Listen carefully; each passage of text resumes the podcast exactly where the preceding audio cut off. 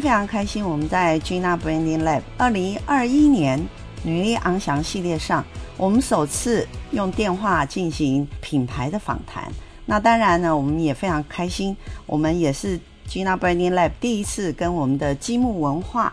这个出版专业的尖兵啊，他旗下的一位专业人士，我们一起在线上合作。而且呢，我们更开心的是，我们今天又碰到一位品牌女力推手哦，就是我们的呃吴世佳教授。那我们当然我们在线上的时候，虽然因为线上的关系，可能声音跟我们在录音间不太一样，不过我想呃听友不用担心，内容是一样的坚强，而且非常的丰富啊、所以我想今天我们慢慢讲下去。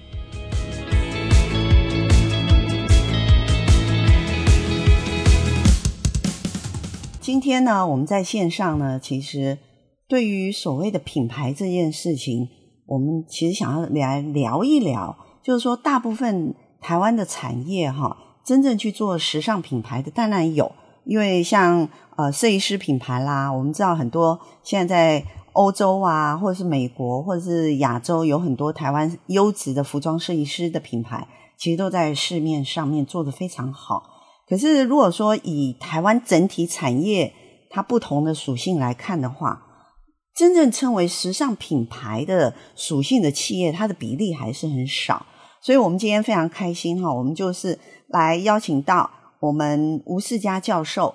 尤其是他非常辛苦的撰写了《向时尚品牌学风格行销》这件事。我们就教授的这一块哈，我们来先聊一聊。就是说，我们怎么样去看待所谓的呃国际奢华品牌也好，或者是所谓的呃唯品牌哈，微风尚的品牌啦，或者是时尚品牌或优质品牌？因为您书中有提到一个，就是奢华、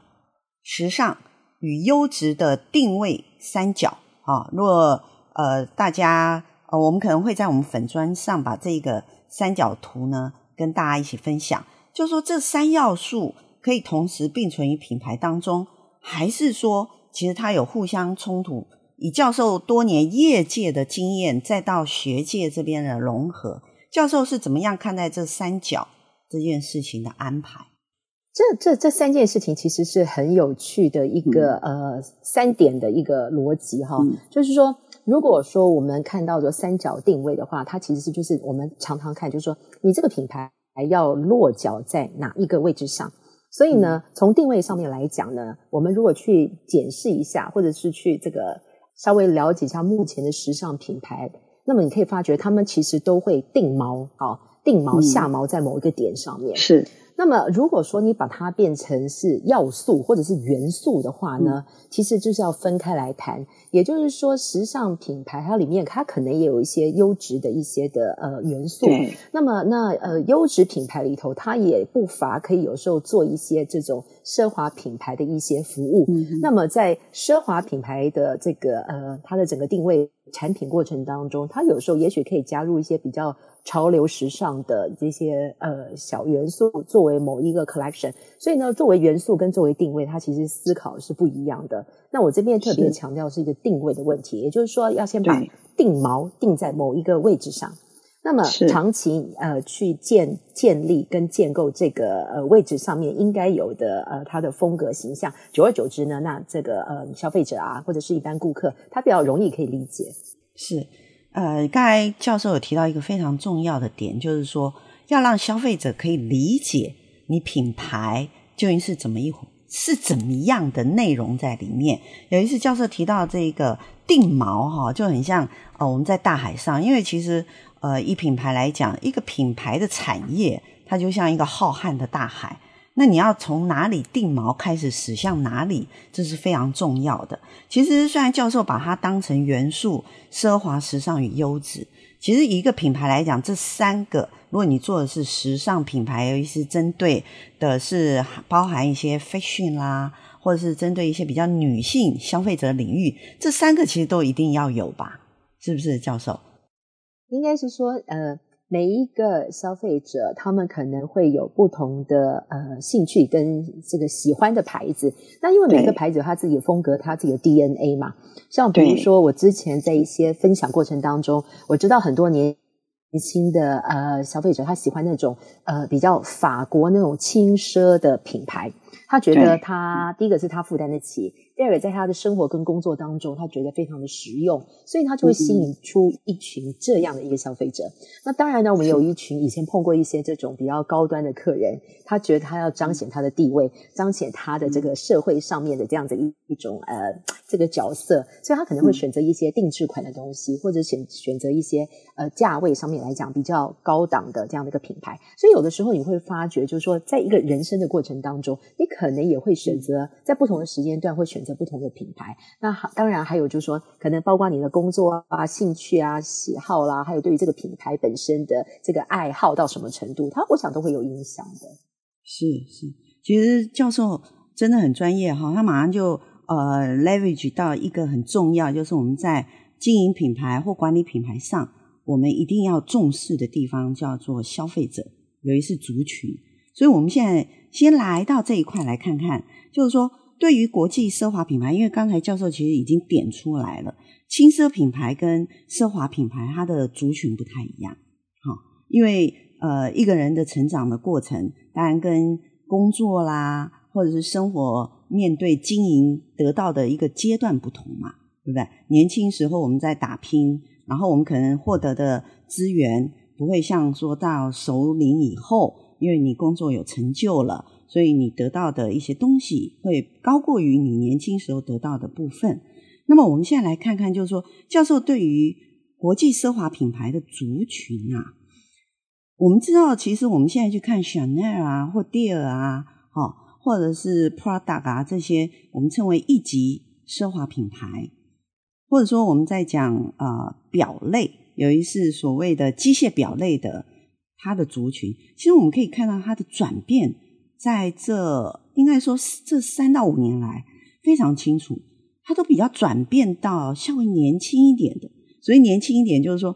可能早期他会认为，呃，之就彰显社会地位的啦，一定要呃，因为年纪嘛，走过这样的年纪才能够得到这样的奋斗成果嘛，哈。所以通常他会比较高年龄带。那可是他也发现说，诶，年轻的族群有些很多创业成功的啦，哈。或者说年轻族群啊、呃，不管是不是他是属于成功的呃，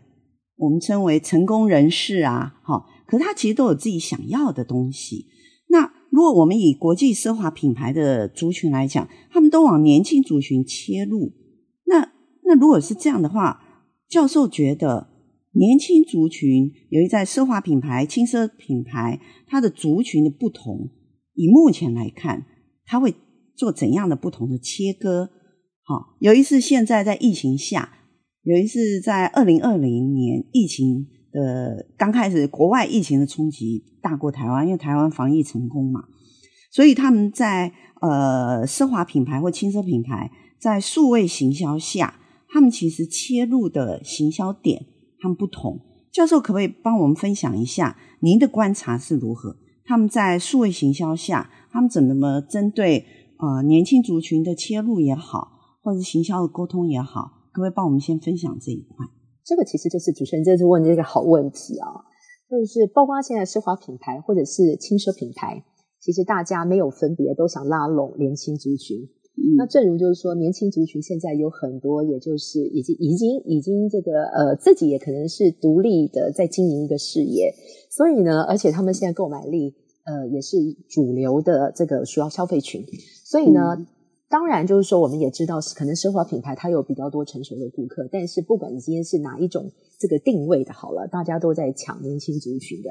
对，那那所以从这个角度来看的话，你会发现到就是，当然奢华品牌他们在这个切入所谓的呃。呃，用年轻时代的语言来对于年轻时代的他们的对话来讲呢，嗯、过去在两三年其实面临到大比较大的一个挑战，因为他们要去拿捏他过去这种呃这种比较好像呃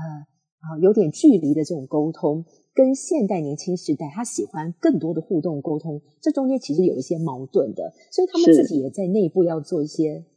一些整理，也有一些怎么样做一个转折。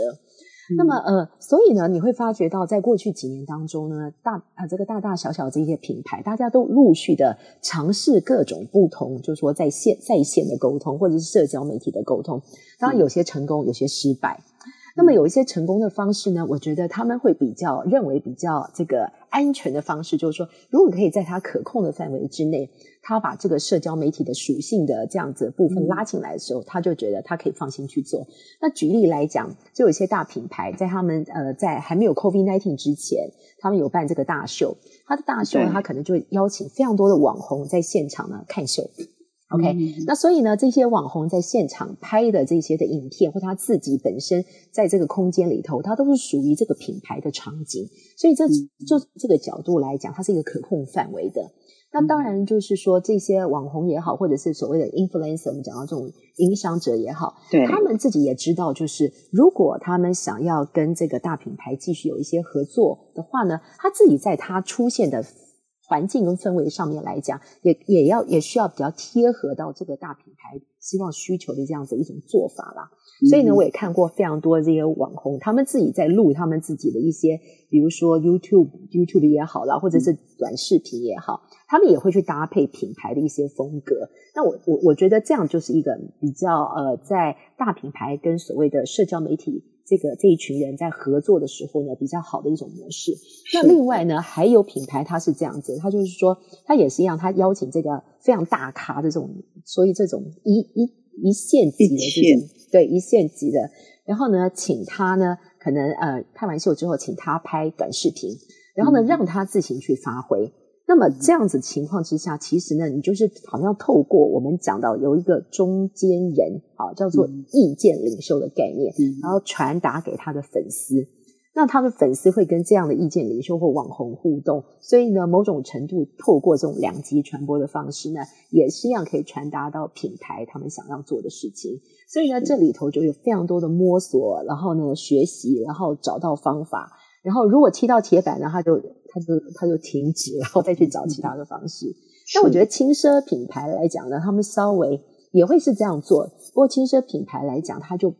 比较没有那么严肃。然后拼车品牌也是因为它的价价位也稍微比较亲民一些，嗯，所以呢，它的这些族群呢，他们可能也比较容易熟悉跟他们的一个对话。呃，我我想教授刚才有提到一个呃重点，就是说，其实奢华品牌，因为它以前有它。很嗯，就它的定位很清楚，所以它的形象属性也很清楚。那它现在往呃更年轻的族群它去走的时候，他会面对一个他需要做的调整跟整合，就是说，因为年轻族群喜欢跟他以前既有的族群喜欢可能会不太一样，所以他必须做一个调整这件事情哈。那我想呃，有一个教授有提到一个很重要，就是。社群网红这件事，社群网红几乎是这一两年来，我觉得好像不管是轻奢品牌，还是奢华品牌，或者所谓的食品品牌也好，或只要所有的品牌商都会去想到要运用的。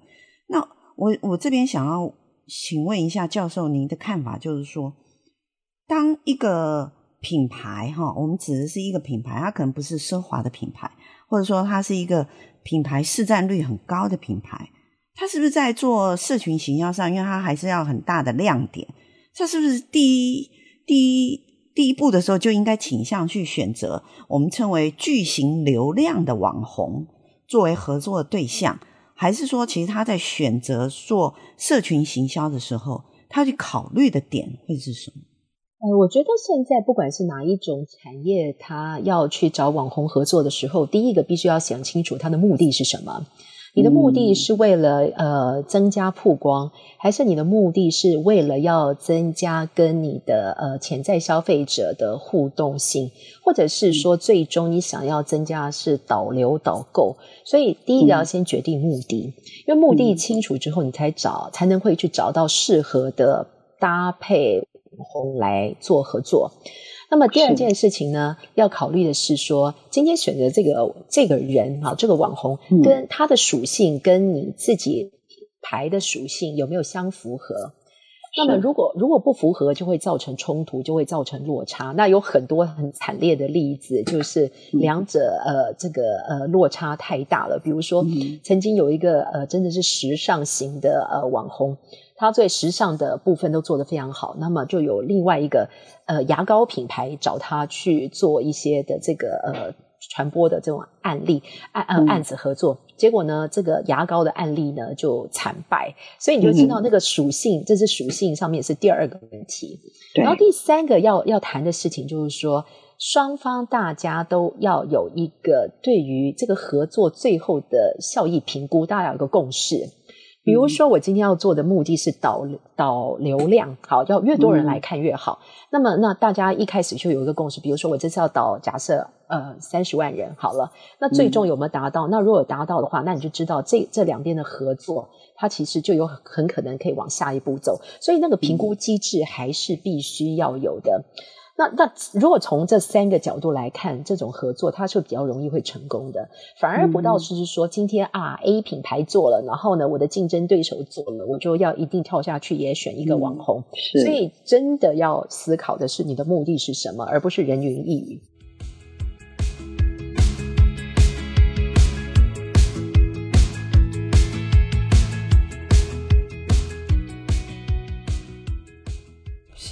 所以，其实教授刚刚有提到一个在我们称为品牌管理里头一个很重要的部分，就是说，呃，风格属性就等于形象嘛，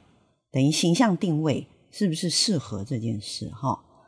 就是说，呃，因为不同的品牌，它不同展现在市场上，不管是客户还是消费者心目中，你要传输出去的形象，是不是跟呃你所选择的网红？他所代表或者他所塑造出来形象是结合的，那当然还有一个叫做目的性，做任何的事情都有一个很清楚的目的性哈。所以我们刚才我这边做一个稍微简单的整理，就是选择网红合作时，首要考量的重点，教授分享了有三点：一呢，决定合作的目的是什么；再过来呢，就要去考量。你这个为网红合作网红的风格属性是不是符合你品牌的形象？那当然，任何的合作都有所谓的效益，效益的共识是不是双方都有，才能达到一加一大于二的啊共同合作的部分。好，那我我们这边再来，也因为教授知道的非常的多。所以呢，我们在短短时间当中，我们希望教授可以分享的更多。我们刚才有提到一个，就是教授书中有分享一个叫做定位三角的定锚概念。那接下来我们又有谈到奢华品牌的族群哈，我我们这边再来落实一下呃奢华族品牌这件事，因为大家可能线上听友，大家可能对教授。如果不了解的人可能会忘记，教授其实在业界十几年。有一次他在台湾香奈儿这边的呃业界的经验，我们不可以让他就这样默默的就这样飘过去，不行。所以我现在要回来 谈一谈，就是教授国际奢华品牌，我们来看哈，因为虽然您到学界也好多年了，可是业界的经验其实跟您中间还是没有差距很远。你怎么看待 Chanel 这几年的变化？好，我想讲一下，就是说，嗯、呃，当然我离开已经有一段时间了，对对，我对于我对于这个时尚产业、奢华品牌产业还是很关注啊。对，我非常非常关注。嗯、那我自己目前就是也有在协助台北时装周的一个策划，嗯、所以呢，呃，关注面一直都在那个那个血液里头就已经有了这样子，一直都在流动了。对，一直都在流的，一直都在流的。我觉，我觉得我，我，我觉得我的观察是这样子。我觉得很有趣的，就是过去十年，我觉得过去十年哈，就从二零二零呃一零年之后，跟二零一零年之前，我感觉上就是说，整个时尚产业它是一个很重要的一个呃一个分类点。为什么是这样讲？就是说，如果你去看很多的社交媒体平台、社群媒体平台，大概就在二零一零年呃之后呢，大放异彩的。所以呢，如果说去看整个产业发展，过去的很多的这些的投资比重都在实体，也包括是在传统媒体。嗯、但是呢，从二零一零年有很大的转变。那时至今日到，就是说呃，已经过了二零二零年，这个这个在媒体的投资的量上面，我就从这个角度来看。嗯嗯，过去假设说十块钱，可能是一两块钱放在所谓的呃这种社交媒体或者是线上的这种呃官网啊或关键字，对，嗯，对。但是呢，时至今日啊，现在大概是六四吧，也就是说，你可以看到在数位的这些的呃这种部分的布局，大概是占了六，其他部分占了四，所以你就可以看到整个产业的这种转移是这么的这么的快速。所以我相信，不是只有就是说您刚刚谈到的我以前的老东家，包括了其他的这些品牌，也通通都面临到同样的一个时代的这样的一个改变。所以我们常常在讲，就是说。时代当中，它那个它那个发展的脉络，一定会影响到这里面运作的所有的公司品牌。那还有一件事情，就是消费者也在这整个的呃时间长流里头，还有科技的发达里头呢，也做了很大的消费行为上的一个转变。那当这两件事情都在转变的时候，你就会看到，现在时至二零二一年，真的太多事情。其实跟过去五年，甚至过去十年以前都是完全不一样的。对，我在书里面呢，特别是因为我去年开始在撰写，包括一直写到今年，嗯、我就很希望刚好又把这一段疫情期间的一些的呃这种挑战，又再把它呃做了一些分析。所以我只能是说，我觉得人生这么长，然后我们何其有幸，又何其不幸的，在这个时代点碰到一个很大很大的转变。转变，呃，我们常中国人常说啦，危机就是转机，是看你如何去转变它，它也许就是一个非常大的机会哈。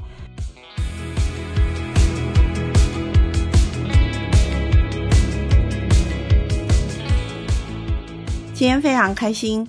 我们 Gina Branding Lab 和积木文化第一次的合作，而且呢，我们在线上和吴世佳教授相谈。我们可以了解吴教授他对于时尚品牌和奢侈品牌的看法，以及他对于 Chanel 品牌近几年发展的方向的分析。当然，我们透过吴教授的分享，学到了非常多看待时尚品牌和市场的方式。这些其实只是吴教授撰写《向时尚品牌学风格行销》书中的一部分而已。